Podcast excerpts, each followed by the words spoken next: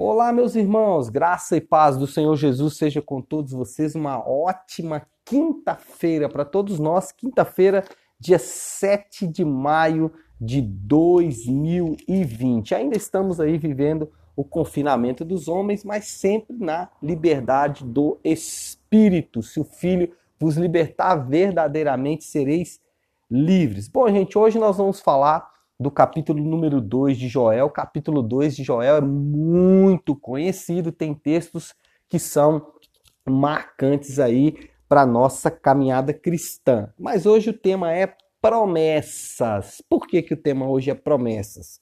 Porque o capítulo 2 de Joel está recheado delas. Bom, vamos lembrar a história, né? Neemias, Esdras e os seus companheiros são usados por Deus para restaurar Jerusalém, Judá e a nação de Israel a partir de Jerusalém. Eles fazem um bom trabalho, né, tanto na restauração do templo, como na restauração dos muros de Jerusalém, como também da cidade de Jerusalém, restabelecendo né, tanto a parte espiritual, funcionamento do templo e do ensino da palavra de Deus, como também da parte comercial e também política da cidade, ou seja, a cidade volta a funcionar normalmente com moradores, enfim, tendo é, efetivamente o funcionamento social. E a gente vê isso durante todos os livros, tanto de Neemias como de Esdras, é, e a gente percebe exatamente um movimento de Deus de reconstrução depois de uma grande destruição pelo cativeiro babilônico. Destruição essa que foi orquestrada por Satanás por culpa dos homens, mas sobre as ordens e os decretos de Deus. Bom, depois disso é interessante que nós lemos ontem, aliás, anteontem, né, o último capítulo de Neemias, depois de toda a restauração,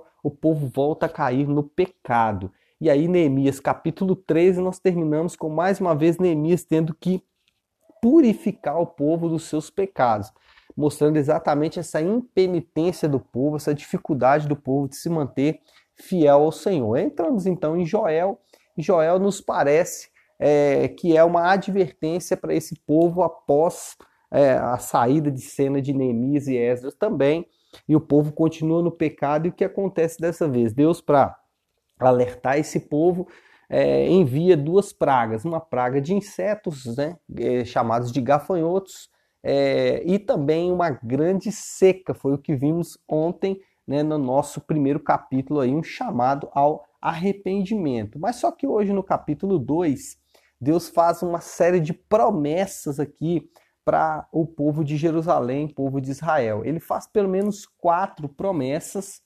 é, e essas promessas elas são o combustível desse povo. Quando a gente lê sempre promessas na palavra de Deus, a gente sempre, é, a gente sempre se lembra de Cristo. Mas olha só que interessante, aqui em Joel nós temos quatro promessas, todas as quatro relacionadas a Jesus. Nós temos a, do capítulo, no capítulo 2, do 1 até o 11, falando do dia do Senhor, tanto da primeira vinda quanto da segunda, uma referência da, da do, do, do habitar do Senhor entre os homens, do tempo do Senhor junto com os homens. E aí é muito interessante, ele fala de formação de um exército dos céus e etc. Depois, do versículo 12 até o versículo 27, nós vamos ter a reversão da maldição. Ou seja, aquela seca e aquela, aquele enxame de insetos, é, Deus vai reverter essa maldição e, além de reverter a maldição, vai transformar a maldição em bênção.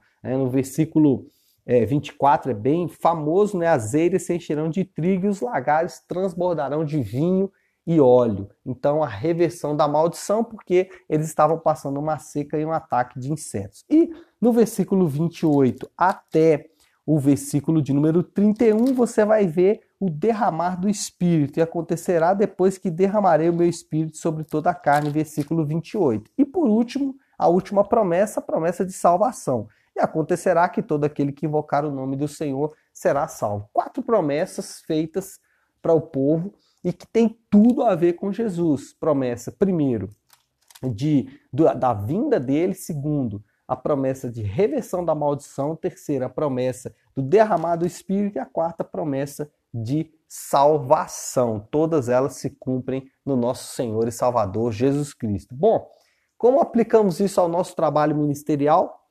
As promessas do Senhor são, devem ser e efetivamente é a única motivação que nós temos para o trabalho ministerial.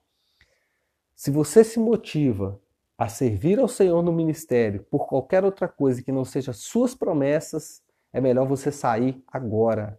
Saia agora por quê? Porque você está completamente é, equivocado em seu cumprimento de trabalho ministerial. A única motivação que deve fazê-lo servir no ministério é as promessas do Senhor, tá bom? Aliás, saia não, né? Mude o seu coração, arrependa-se.